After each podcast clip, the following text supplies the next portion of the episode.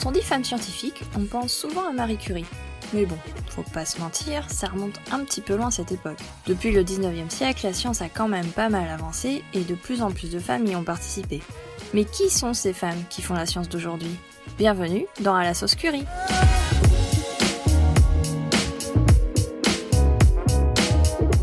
Je m'appelle Mélissa, j'ai 32 ans et je suis moi-même scientifique. À travers ce podcast, je souhaite te faire découvrir le monde de la science en donnant la parole à des femmes inconnues du grand public qui ont choisi de faire leur carrière dans le domaine des sciences, technologies, ingénierie et mathématiques, plus communément appelées les STEM. Épisode 2 Aurore. Aurore est paléontologue. Oui oui, pour de vrai. Les dinosaures, c'est sa passion depuis toute petite et ça s'entend. Alors comment faire face aux conseillers d'orientation qui se demandent si c'est un vrai métier? Comment poursuivre ses envies alors qu'on essaye de te décourager? Et comment Jurassic Park a influencé toute une génération? On parle de tout ça avec Aurore. Bonne écoute! Bonjour Aurore. Bonjour Mélissa. Comment ça va? Bien, merci. Et toi? Ben, Merci à, toi de, de m'accueillir dans... Euh, en fait là, je sais pas si vous pouvez pas voir, mais on est au milieu d'ADN, de dinosaures on est en fait au musée national. Non. C'est le muséum de Caroline euh, du, Nord, des, sciences, naturelles. C'est ça, voilà. Donc situé à Riley en Caroline du Nord, car Aurore, tu es paléontologue. Exactement. dans la recherche. Oui, je fais de la recherche en paléontologie depuis à peu près 7 euh, ans maintenant. D'accord. J'ai eu mon, mon, doctorat il y a 7 ans. Ok. Alors, comment tu décrirais ton métier? Alors bon, je fais de la recherche bien sûr. Donc euh, le but c'est on a des problématiques et on veut essayer de répondre euh, à ces problématiques euh, en étudiant des spécimens, collectant, en, je collecte des données que j'analyse et le but ensuite c'est de disséminer les résultats. Mhm. et par en publiant des articles scientifiques ou alors en présentant nos résultats au, grand public ou lors de conférences. Et euh, bah, le boulot d'un paléontologue, c'est très très euh, varié en fait. Euh, c'est pour ça que j'aime mon boulot d'ailleurs. euh, T'as des journées de labo où tu vas faire des manips toute la journée ou alors étudier les spécimens. Ok. Il y a des journées où tu vas passer ton temps devant ton ordinateur à faire des analyses. Ok. Et puis, euh, tu as des journées euh, aussi où tu vas collecter tes données. Mhm. Généralement, ça se fait euh, soit sur le terrain, ou alors, par exemple, dans différents musées, dans les collections des musées. Ah oui, donc vous pouvez aller, vous avez accès aussi aux collections des autres musées, en fait, pour vos recherches. Ah bien sûr, ouais. ouais. généralement, donc tu as un sujet de recherche. Il te faut un certain nombre de spécimens. Dans mon cas, il me fallait des spécimens d'oiseaux et de dinosaures. Et euh, bah, du coup, j'ai visité les collections de à peu près 7 ou 8 musées, euh, la plupart euh, aux États-Unis, mais certains aussi en Europe. Ok. Euh, donc, euh, au préalable, tu contactes les, euh, les conservateurs des collections et ils te donnent accès aux collections. Et dans mon cas, il fallait que j'échantillonne les spécimens, c'est-à-dire que je prélève un petit morceau d'os okay. sur les spécimens. Donc, à l'avance, il faut bien sûr soumettre un, une, enfin, un proposal, oui. un sujet, voilà, pour expliquer pourquoi tu vas détruire leurs spécimens précieux, etc. Et euh, bah, s'ils acceptent, tu peux euh, te déplacer et aller échantillonner les spécimens. Ok. Cool. Et donc, as des... Et donc, est-ce que tu te déplaces sur le terrain style euh, archéologie? Ah oui, ouais, bah oui. Euh, D'ailleurs, on a les mêmes. Euh, il y a beaucoup de gens qui confondent en fait la paléontologie et l'archéologie. Bah oui. Parce que finalement, euh, sur le terrain, on, on utilise des méthodes vraiment similaires mhm. pour dégager les spécimens. Ouais. et ici, dans notre labo au muséum, on a une période de fouille d'à peu près 2-3 mois par an. D'accord. Donc c'est 2-3 mois consécutifs? Pas forcément, euh, pas forcément. Là, euh, par exemple, mes collègues vont partir pendant un mois au Montana, au mois de juin, et ensuite ce sera euh, mi-juillet jusqu'à fin août. On va repartir dans au Nouveau-Mexique. Donc c'est pas forcément consécutif, mais généralement c'est l'été. Ok. Voilà. Ouais, pour avoir un temps euh, plutôt. Euh, Quand les gens, par exemple, les professeurs ont moins de, ont moins d'enseignement. Aussi. Voilà, exactement. Ok. Euh, on peut aussi prendre des, des, volontaires avec nous, des étudiants volontaires qui viennent sur le terrain. D'accord. Donc, il faut que leur, leur cours bientôt, bien sûr, soit terminé. Ouais. Voilà, donc c'est généralement l'été. Ok. Et cette année, euh, donc on aura une session au Montana Ouais. euh, et ensuite euh, une expédition au Nouveau-Mexique. Donc toi, tu partiras au Nouveau-Mexique. Exactement. Ouais. Chouette. J'ai hâte. ouais, c'est cool ça comme métier. En fait, tu peux voyager un peu partout dans le monde. Ah bah ouais, carrément. hein. J'ai beaucoup voyagé grâce au grâce à mon métier, ouais. Ça, c'est sympa. Ouais, bon, après, c'est comme beaucoup de métiers de recherche, en fait, euh, quand tu fais ton, ton doctorat, Mhm. après, généralement, euh, il faut faire euh, au moins un postdoc, Oui. euh, parfois beaucoup plus que ça.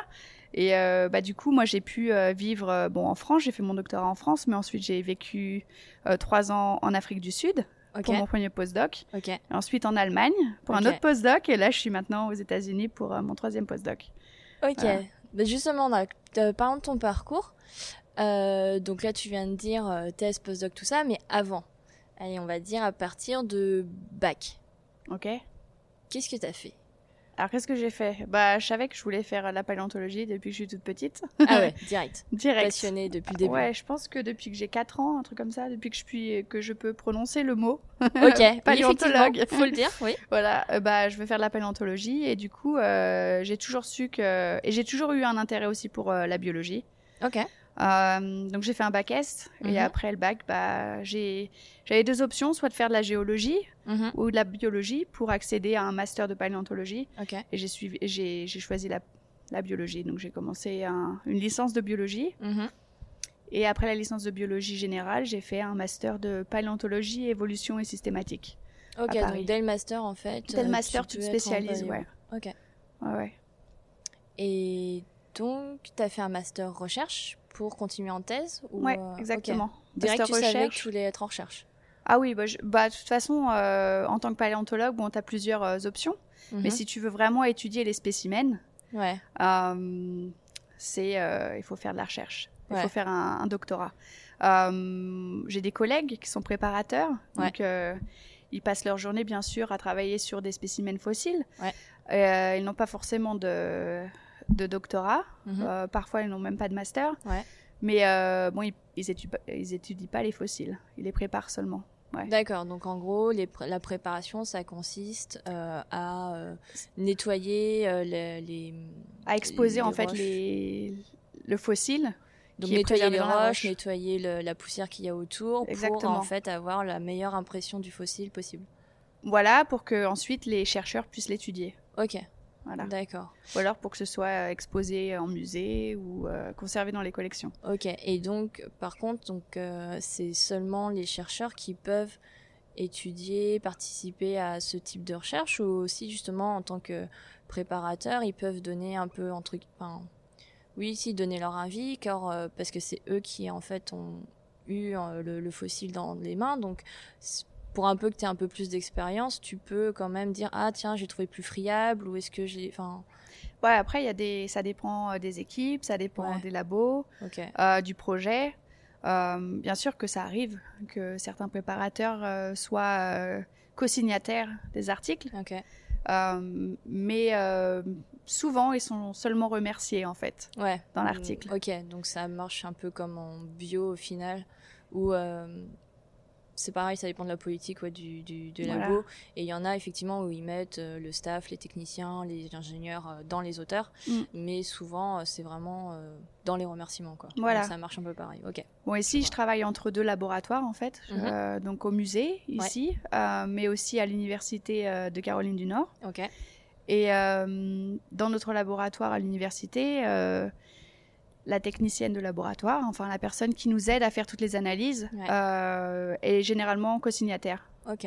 Elle est toujours, en fait, elle fait toujours partie des... Ok. ça, Des cool, auteurs, ouais. ouais. C'est cool. Ouais. Ouais. Euh, et donc après ta donc et ta thèse tu l'as faite où? Alors ma thèse, je l'ai- faite euh, à l'université Pierre et Marie Curie, à. Paris. À Paris. Euh, Et c'était quoi ton sujet? Mon sujet, c'était l'étude de la microstructure osseuse chez les tétrapodes. Donc, qu'est-ce que ça veut dire? Euh, C'est en fait l'étude de la structure de l'os. euh, en, si tu fais une coupe de l'os, Ouais. euh, une coupe transversale, Mm. l'os, généralement, les os longs, donc les os des membres, Mhm. sont généralement ont une forme tubulaire chez les animaux terrestres. Ouais. Voilà. Et en fonction de la compacité de l'os, la compacité de l'os, en fait, la densité de l'os. La densité, ok. Donc, la, l'épaisseur, par exemple, de, de l'os ouais. se rapporte en fait au mode de vie de l'animal. D'accord. Donc les animaux qui vivent en milieu aquatique ouais, vont, avoir des os vont généralement avoir des os plus lourds. Ah oui, ok. Ah, ça dépend en fait des animaux en milieu aquatique, mais ceux qui vivent dans des milieux peu profonds mhm. vont avoir des os plus lourds et donc plus denses. Ok. Euh, les animaux qui vivent en milieu pélagique, c'est-à-dire Par exemple, dans les milieux ouverts, océaniques, où c'est très profond, sont généralement des animaux qui euh, se déplacent très rapidement, par exemple les baleines. Ok. Euh, Ceux-là vont avoir des os beaucoup plus spongieux, beaucoup plus légers. Ok. Et euh, les animaux terrestres ont encore un autre type d'adaptation. Ok. Euh, et donc en fonction, j'ai essayé d'étudier ça, de voir la relation entre la densité de l'os, la compacité de l'os et le milieu de vie. Ok. Et euh, pour reporter ça sur le fossile, en fait. Parce qu'il y, a des- il y a des animaux fossiles pour lesquels on ne connaît pas le milieu de vie et le mode de vie. Uh-huh. Et, euh, parce que la morphologie nous apporte aucun, aucune information sur euh, leur mode de vie. D'accord. Et bah, du coup, c'était le but de ma thèse, d'essayer de créer des modèles d'inférence à partir de l'actuel pour les reporter sur le fossile. Parce que j'aurais vraiment imaginé que les os de baleine étaient très très lourds comparés à des os, je sais pas, de dauphin ou de. Ah bah bon, bah, les, en fait, les, les dauphins et les baleines, c'est euh, le même groupe, c'est les cétacés. Oui, ok, d'accord. Donc ils ont des os assez similaires. Une adaptation euh, d'un point de vue osseux assez similaire. Alors, Par contre, que- une tortue par exemple Peut-être aurait. moi, les tortues ont généralement des os un peu plus compacts, sauf les tortues euh, pélagiques, donc qui vivent En eau profonde en eau, oui, dans les eaux profondes, qui ont des œufs plus spongieux. Ok. Des os plus spongieux, pardon. Mais par exemple, euh, ce qui était intéressant pour cette étude, c'est euh, si tu veux étudier l'évolution d'un Mhm. groupe, par Mhm. exemple l'évolution euh, des baleines Ouais. ou des cétacés, Ouais. on sait que les, les ancêtres des baleines étaient des animaux terrestres, Ok. qui étaient beaucoup plus petits. Ok. Et en fait, on connaît pas mal, on connaît euh, pas mal de d'espèces en fait ou de, de spécimens intermédiaires dans l'évolution des baleines. Mhm. Et on sait que les premiers avaient des os euh, très compacts, Euh, comme des animaux amphibies. Et donc, ils vivaient à l'interface entre euh, le milieu terrestre et le milieu aquatique. Style des grenouilles quoi. Ouais. Enfin, Sauf que ça ressemblait plutôt à des gros chiens. ok. ok, des gros chiens, Mais- mais, qui, pouvaient, qui pouvaient vivre comme des grenouilles. Voilà. Entre Qui, l'eau et la. qui, qui vivaient certainement euh, à l'interface entre euh, le milieu terrestre et le milieu aquatique, qui se nourrissaient certainement en milieu aquatique, Ok. Euh, mais qui étaient capables de se déplacer sur Terre. Voilà. Et euh, progressivement, au cours de l'évolution des cétacés, tu vois un- une transformation euh, de la structure osseuse jusqu'à la structure Sup- spongieuse des, baleines ou des dauphins actuels. Ah, c'est fou. Ah, C'était le sujet de ma thèse. Ok. Et donc, t'as fait ta thèse à Paris et ensuite un postdoc. Et ensuite, j'ai commencé Premier avec mon premier postdoc en Afrique du Sud, euh, au Cap. Comment t'es arrivé là-bas? Bah en fait, euh, il y avait une, euh, un professeur, donc euh, Anoussi Shinsami, avec, elle je voulais, avec qui je voulais vraiment travailler. Ok. Et euh, elle travaille sur une période, le Permo-Trias. Euh, c'est à cette période, il n'y avait pas beaucoup de dinosaures. Ouais. Au Permien, il n'y avait pas du tout de dinosaures et les premiers apparaissent vraiment à la fin du Trias. Ouais. Donc il n'y a vraiment pas beaucoup de dinosaures. C'est un monde complètement différent, avec des animaux euh, qui sont assez peu connus Mhm. euh, en paléontologie. Et euh, bah, ça m'intéressait vraiment de travailler là-dessus. Ok. Euh, et donc euh, bah, j'ai soumis euh, un sujet de, de recherche à, à Anoussi Hachensami. Euh, elle était intéressée. Et donc, on a décidé de, d'essayer de- d'obtenir des financements pour Ouais. ce projet de recherche et je les ai obtenus. Donc, euh, j'ai pu euh, faire mon postdoc avec elle là-bas, en Super. Afrique du Sud. Ouais, Donc, trois ans là-bas ouais, ouais, un, peu- un peu moins de trois ans, mais pre- ouais, presque trois ans ouais, au Cap. au Cap. Nice. C'était, super. Super expérience. Et donc, après, t'es passé en deuxième postdoc en Allemagne. Et ensuite, ouais, j'ai soumis un autre postdoc euh, pour travailler avec un autre professeur qui est spécialiste euh, de l'histologie osseuse, donc euh, qui reste dans ma spécialité, étudier la structure de l'os, Ok. euh, qui, qui a son labo à Bonn, en Allemagne. Voilà. Et donc, j'ai, encore une fois, j'ai réussi à obtenir ce, ce financement. Et bah, j'ai commencé mon postdoc avec lui et je suis restée à peu près deux ans et demi là-bas. Ok. Et qu'est-ce qui a fait que tu es arrivée aux États-Unis après ça? Bah, en fait, tous les deux ans, deux ans et demi, quand tes financements s'épuisent, s'épuisent, mhm. généralement, bah, tu, tu essayes de soit trouver un poste fixe, ouais. Mais cela, c'est très difficile à trouver. soit bah, tu essayes de trouver un autre postdoc pour continuer. Et j'étais dans cette période de, transition où euh, j'avais pas totalement, j'avais pas terminé mon projet en Allemagne. Il fallait que je commence à chercher autre chose. Et euh, j'ai vu en fait euh, cette offre de postdoc mhm. ici sur un sujet qui m'intéressait énormément. Et qui est? C'est l'étude de l'os médulaire. C'est un os, c'est un type d'os spécifique qui n'existe que chez les oiseaux actuels. D'accord. Mais comme on sait que les oiseaux sont des dinosaures, exactement. Euh, c'est un os qui est euh, sexe spécifique, c'est-à-dire qu'il se trouve que chez les ah. femelles, chez les oiseaux. D'accord. Et donc, euh, bah, le but de ma recherche ici, c'est d'essayer de, de déterminer ce qu'on observe chez les dinosaures est, vraiment de l'os médulaire. Et si c'est le cas, en fait, je peux dire que tel et tel spécimen est femelle ou, mâle. Voilà. en tout cas, femelle. Ouais, parce que ça, c'est un des gros trucs de, de pouvoir euh, donner un genre euh, aux dinosaures. Bah, à l'heure actuelle, euh, à l'heure actuelle, on ne sait pas comment comment faire. C'est une des grosses problématiques en fait. Bah, c'est une des problématiques, mais si on veut comprendre un peu mieux leur biologie, mhm. voilà, et la structure des populations ou le leur mode de reproduction, etc. Est-ce qu'on sait s'ils étaient justement une reproduction sexuée ou pas Ah oui, oui, bien sûr, oui, une reproduction sexuée, mais par exemple, euh, on ne sait pas quel type de euh, investissement des parents. Je mhm. Je sais pas comment parental care, je sais pas comment dire ça en français. Ouais, quel type d'éducation, euh, comment ils étaient investis dans l'évolution du bébé. Savoir si par exemple les... le couple va se reproduire, la femelle va pondre ses œufs et pas s'occuper du développement des œufs. Ok. Et chez les oiseaux, par exemple, on sait maintenant qu'il y a certains oiseaux, c'est le, mâle qui va couver les œufs, par exemple euh, chez l'autruche. Enfin, en tout cas, euh, certains mâles vont couver les œufs. Euh, et d'autres oiseaux, c'est plutôt la femelle. Et chez d'autres oiseaux encore, c'est ils alternent. Femelle et mâle vont couver les œufs en, alternance. Mhm. Et donc, on a retrouvé beaucoup de spécimens de dinosaures qui sont couchés sur des œufs. Comme s'ils ah. couvaient des œufs, en fait. Ils sont couchés sur des, sur des nids qui contiennent des œufs. Et euh, si je pouvais déterminer si c'était des mâles ou des femelles, je pourrais déterminer le mode de. Ok. Voilà. Si voilà, si c'était euh, le mâle qui couvait les œufs ou si c'était les, femelles. Pour comprendre un peu plus leur euh, biologie reproductive. Super. Et donc, donc là, tu en es à ton troisième postdoc. Mm. Euh, question qui fâche. c'est quoi la suite? C'est quoi la suite? en, général, enfin pour toi, enfin pour toi, et en général, euh, est-ce que c'est normal de faire autant de postdoc euh, en paléontologie ou est-ce que c'est le quotidien justement et t'enchaînes postdoc après postdoc jusqu'à ce que tu aies un poste de chercheur quelque part?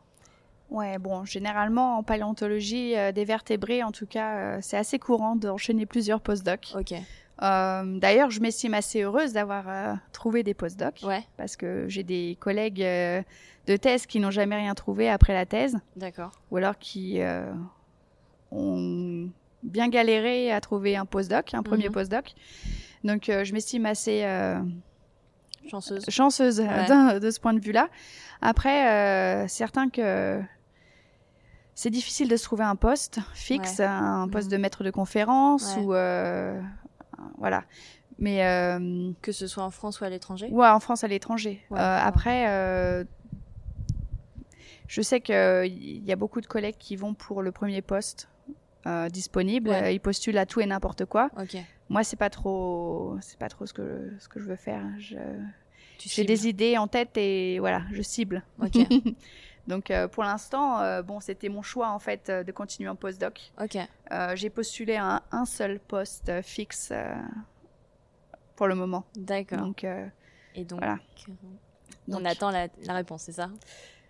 Ah non non, c'était il y a quelques années, ah, je l'ai pas eu, mais voilà, c'était un poste qui me plaisait, c'était un poste qui me plaisait beaucoup. Ouais. je l'ai pas obtenu. Mais voilà, je postule pas à tout et n'importe quoi. Il y a, j'en vois pas mal des postes qui s'ouvrent. et c'est quoi qui t'intéresse au cas où que je sais pas, un président d'université écoute ce podcast Bon, je suis, je, suis pas trop difficile, on va dire, mais j'ai pas envie de me retrouver au milieu d'un état euh, un peu paumé ou j'aimerais bien être dans une grande université ou un tu grand musée. Tu cherches aux États-Unis ou euh, partout? Pas nécessairement. Euh, j'aimerais bien l'Europe aussi ou peut-être l'Afrique du Sud. bon, je sais que l'Afrique du Sud ce sera difficile pour moi, mais en Allemagne ou en France, ce serait ce serait idéal. Ok. Mais bon, ouais. Eh ben voilà, l'appel est lancé. Aurore cherche un poste de chercheur. elle a une putain d'expérience, n'est-ce pas, avec ses trois postdocs. Donc il serait temps qu'elle ait un petit poste temps que je trouve un poste. Mais bon, tous les postes, par exemple, en France, euh, c'est sur candidature. Ouais, la ouais, comment ça se passe la recherche euh, en paléontologie en France? Euh, Bah, tu as le choix entre poste de maître de conf, poste de conservateur de musée où il y a un petit peu de recherche associée. D'accord. ou alors poste, à, par exemple, au CNRS. Ouais où tu fais principalement de la recherche et tu peux faire de l'enseignement si tu veux. D'accord. mais tous ces voilà, tous ces postes, euh, c'est sur euh, candidature, c'est sur concours, voilà. Ouais. Généralement, tu as un gros dossier à faire et tu as énormément de candidats. Ils ont unique, ils ont que un ou deux postes par an. Oui, comme. Euh, Parfois, c'est des postes ciblés.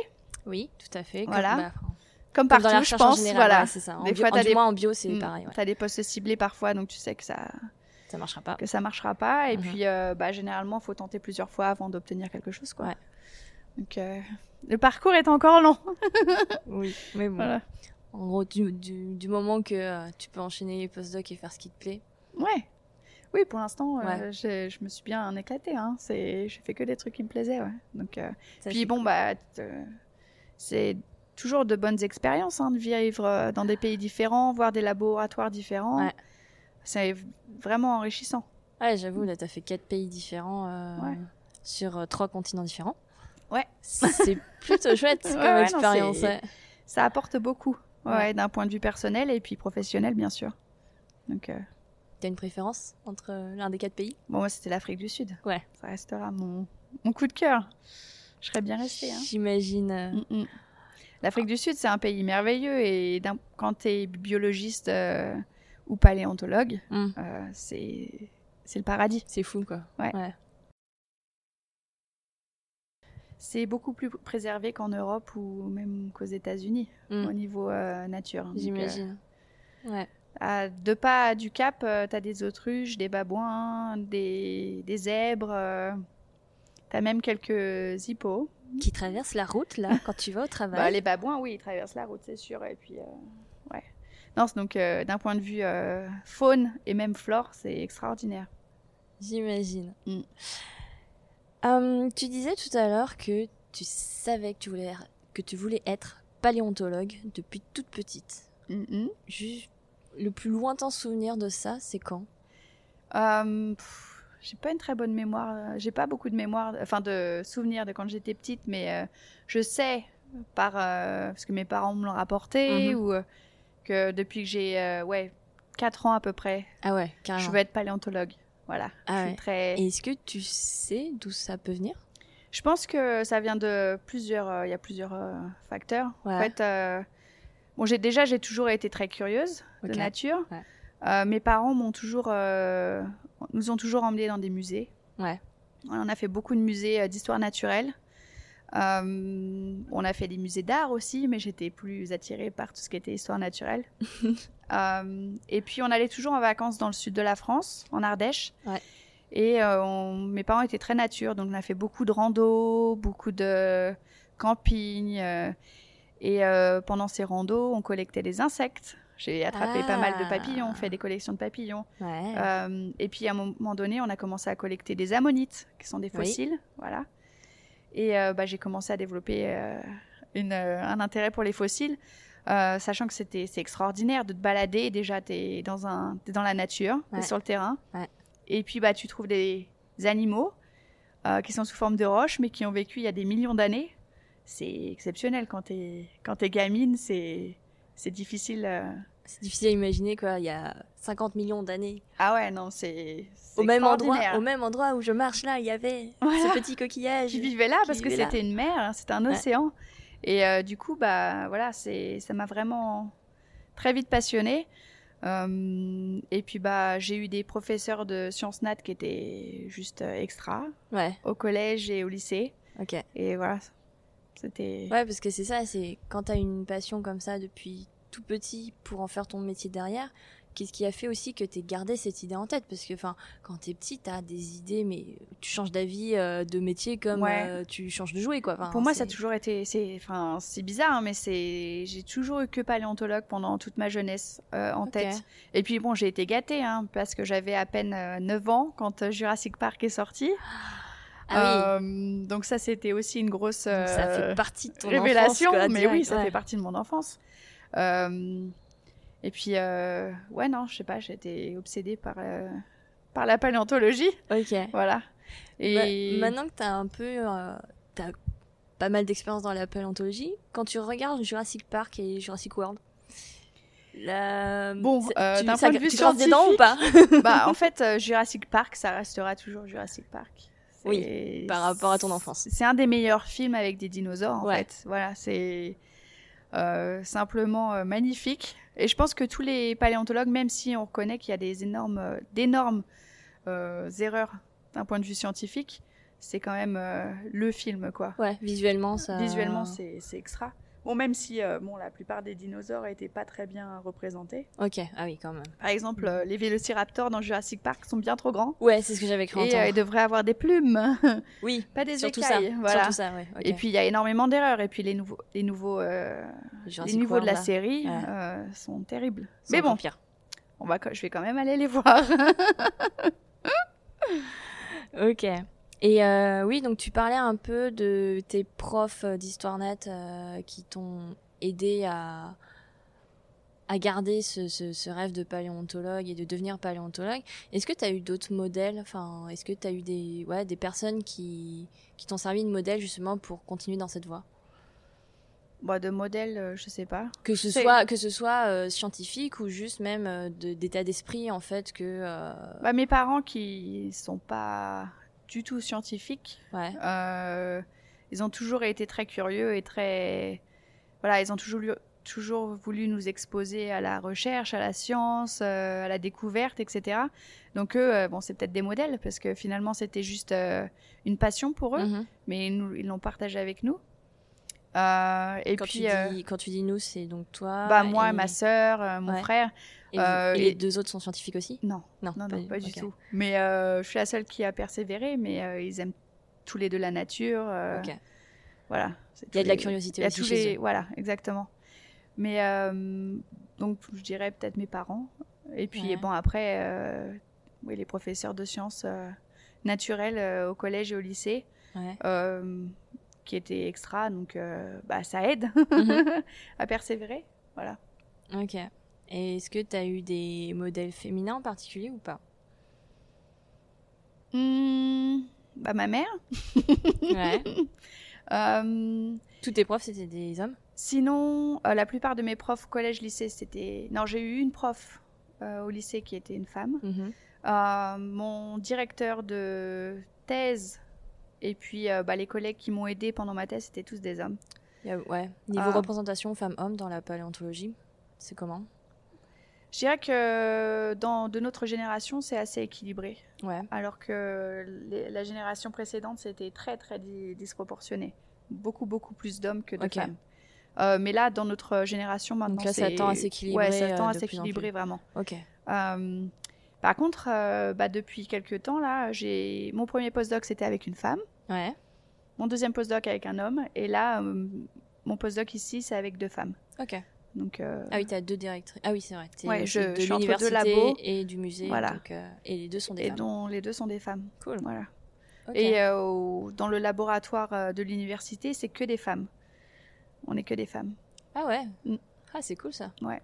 Bon, il y a eu des hommes, il y, a eu des étudiants hommes, des postdocs hommes. Oui, mais je veux dire, dans des, des hauts postes, au final, enfin les postes de, euh, de PI, enfin de, de chercheurs, bon, PI, il y, en a qu'une, c'est une femme, et puis y a on est deux postdocs femmes Mhm. et euh, je sais pas comment tu le comment tu qualifies euh, son job, mais euh, c'est technicienne de laboratoire, j'imagine. Mhm. Euh, c'est aussi une femme. Ok. Ouais.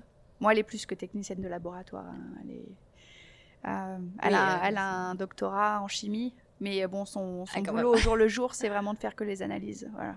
Ok, Elle nous aide dans les analyses, elle fait pas vraiment l'aspect recherche. d'accord, ok. Donc même si elle a un doctorat, elle est plus euh, Ouais, côté staff, quoi. ouais, voilà. Ok. Et est-ce que tu as eu des difficultés au long de ton parcours? Enfin, pour toi, quelles ont été les principales difficultés pour arriver euh, Bah alors, comme je savais que j'étais très déterminée, que je voulais être paléontologue, euh, j'ai foncé tête baissée un peu. D'accord. Euh, les difficultés, c'est que quand tu es au lycée et que tu vas voir un conseiller d'orientation avec toute ta classe, personne ne sait. Bon, les, les conseillères d'orientation ou les conseillers d'orientation, ils savent pas ce que c'est euh, vraiment que la paléontologie. Oui. Euh, te demandent, mais t'es sûr que c'est une profession ça Euh, T'es sûr que tu peux être paléontologue en vrai dans ta vie? Ah oui, carrément. Euh, Et donc, euh, ils n'ont aucune idée de l'orientation à suivre. Donc ça, c'était euh, un premier obstacle. D'accord, effectivement, c'est Euh, sympa. J'en ai vu plusieurs, hein, des conseillers. hein. Ouais. Euh, donc en fait, il a fallu que j'aille euh, rendre visite euh, à certains laboratoires dans des universités après avoir fait des recherches par moi-même sur Internet. Ouais. Pour euh, pouvoir en discuter. Ouais. Et donc, euh, bah, on m'a dit que c'était soit géologie, soit, euh, soit biologie Ouais. pour accéder à un master de paléontologie. Euh, sachant qu'on m'a fortement, fortement déconseillé euh, d'aller en paléontologie parce qu'il n'y a pas de Pas débouché il n'y a pas beaucoup de débouchés, Hmm. très très peu de débouchés. Donc on m'a vraiment fortement déconseillé de faire autre chose, Ouais. comme de la biologie moléculaire ou de la génétique ou voilà, mais pas de la paléontologie. Bon, voilà, j'étais bornée et j'ai continué. Ok. Euh, après, ce sont des études euh, très longues, mais comme euh, pour tous les domaines de recherche, voilà, c'est des études, c'est Oui, c'est dès que tu veux, minimum oui. 8 ans en tout vrai cas que en dès que tu veux bosser dans la recherche, euh, Voilà, donc il faut être motivé. Et puis, Mhm. euh, bon, bah, quand tu es étudiant, euh, parce que tu peux accéder au final à la paléontologie, tu disais même en tant que volontaire. Oui, en tant que volontaire, bien sûr. Voilà, enfin, si tu as un peu de temps libre, tu me disais là que dans ton laboratoire, euh, tu pouvais venir en tant que volontaire pour aider à la préparation des fossiles. Alors, je pense que ça, c'est un peu. C'est très spécifique. J'ai Enfin. De mon expérience, j'ai l'impression que c'est vraiment euh, spécifique aux États-Unis. Euh, Il de- il y a beaucoup de boulot de, de volontaires ici, beaucoup de Ouais. postes de volontaires. Euh, en France, le volontariat, c'est pas très très courant euh, dans les labos de recherche, en tout cas pas en paléontologie. D'accord.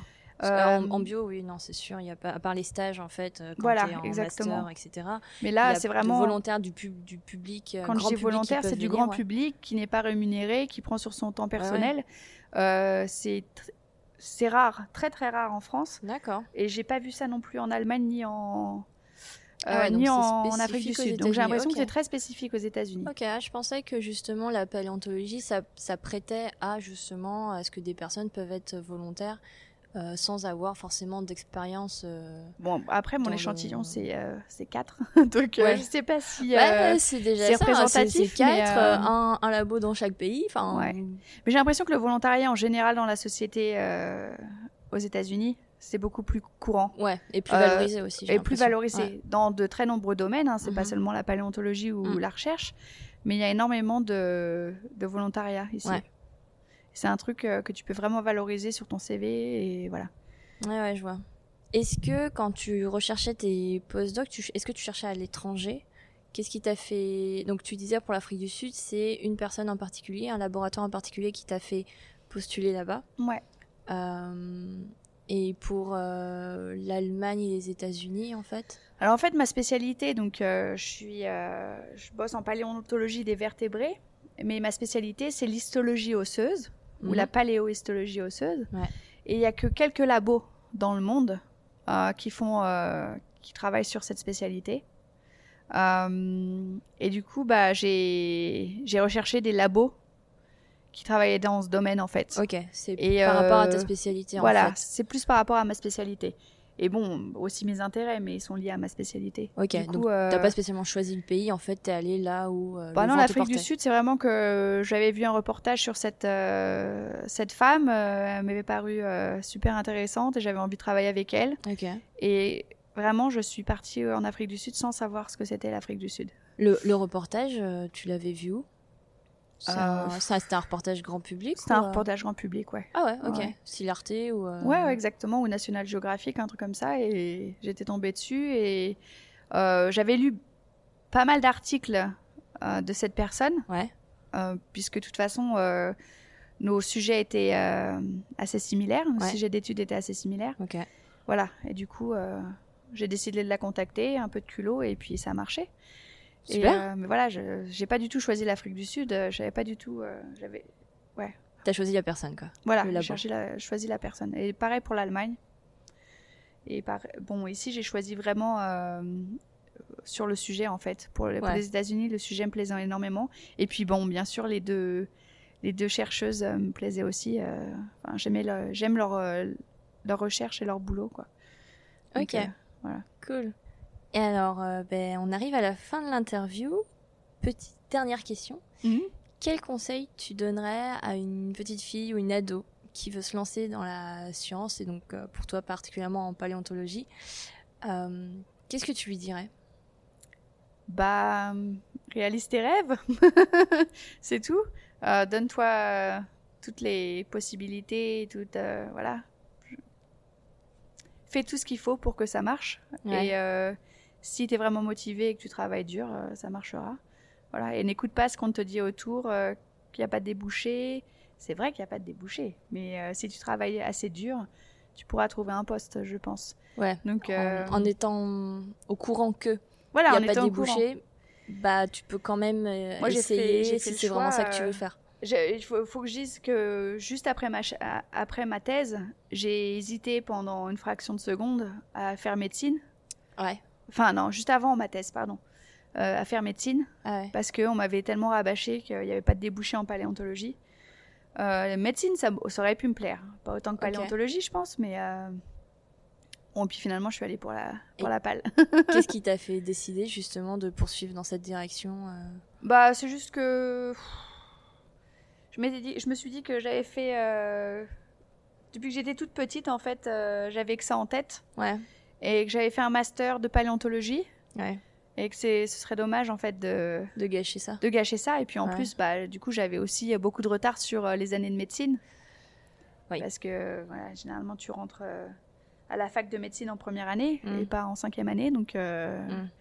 voilà, j'ai plein de choses en après, fait. Après, euh, c'est complètement possible. Moi, je me rappelle, euh, j'avais un, un thésard en bio qui a voulu faire médecine derrière et qu'il a été jusqu'au bout de sa thèse et il a repris en troisième année de médecine. tu peux avoir une équivalence en troisième année, ouais. Si le doyen de la fac te t'accepte. mais j'ai pensé à tout ça, mais c'est vrai que au final, euh, j'avais envie de continuer en paléontologie. C'était quand même mon premier amour. c'est vraiment euh, ça que t'aimais, donc tu t'es dit, je continue là-dedans. Et puis euh. bon, bah en, médecine, il m'aurait manqué le côté aspect terrain que j'adore. Mhm. C'est quand même ce que je préfère faire, c'est aller sur le terrain. ça m'aurait pas mal manqué.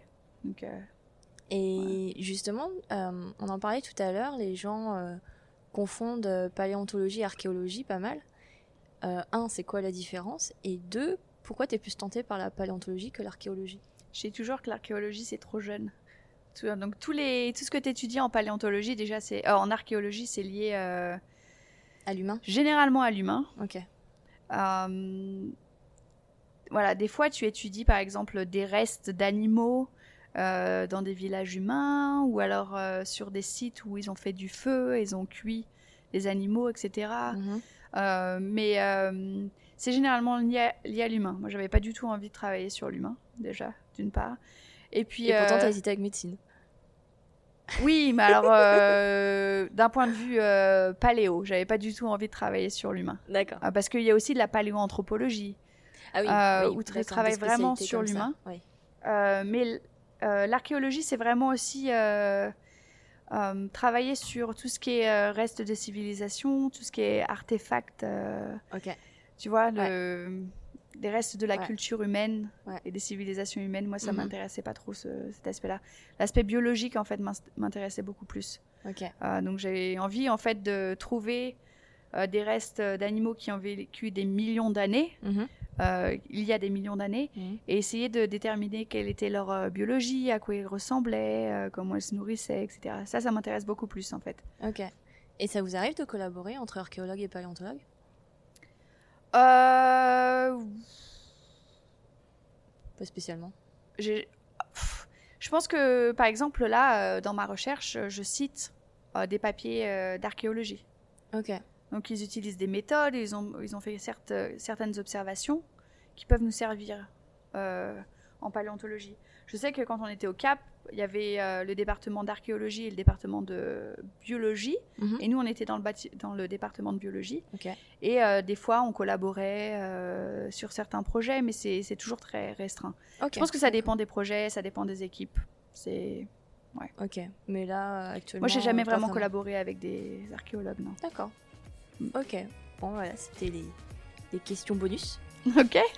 Merci beaucoup, Aurore. Bah merci à toi. À bientôt.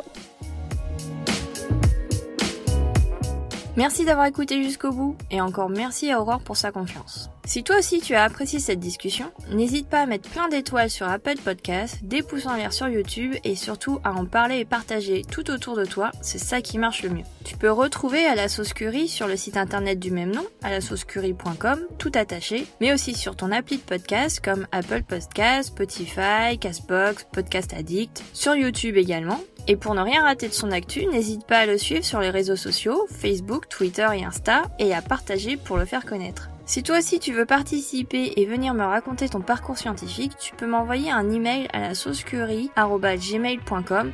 Je serai ravie de t'avoir à mon micro. Tous les liens sont dans la description. Encore merci pour ton écoute, et n'oublie pas, la science est partout, surtout en toi. Salut, à mardi prochain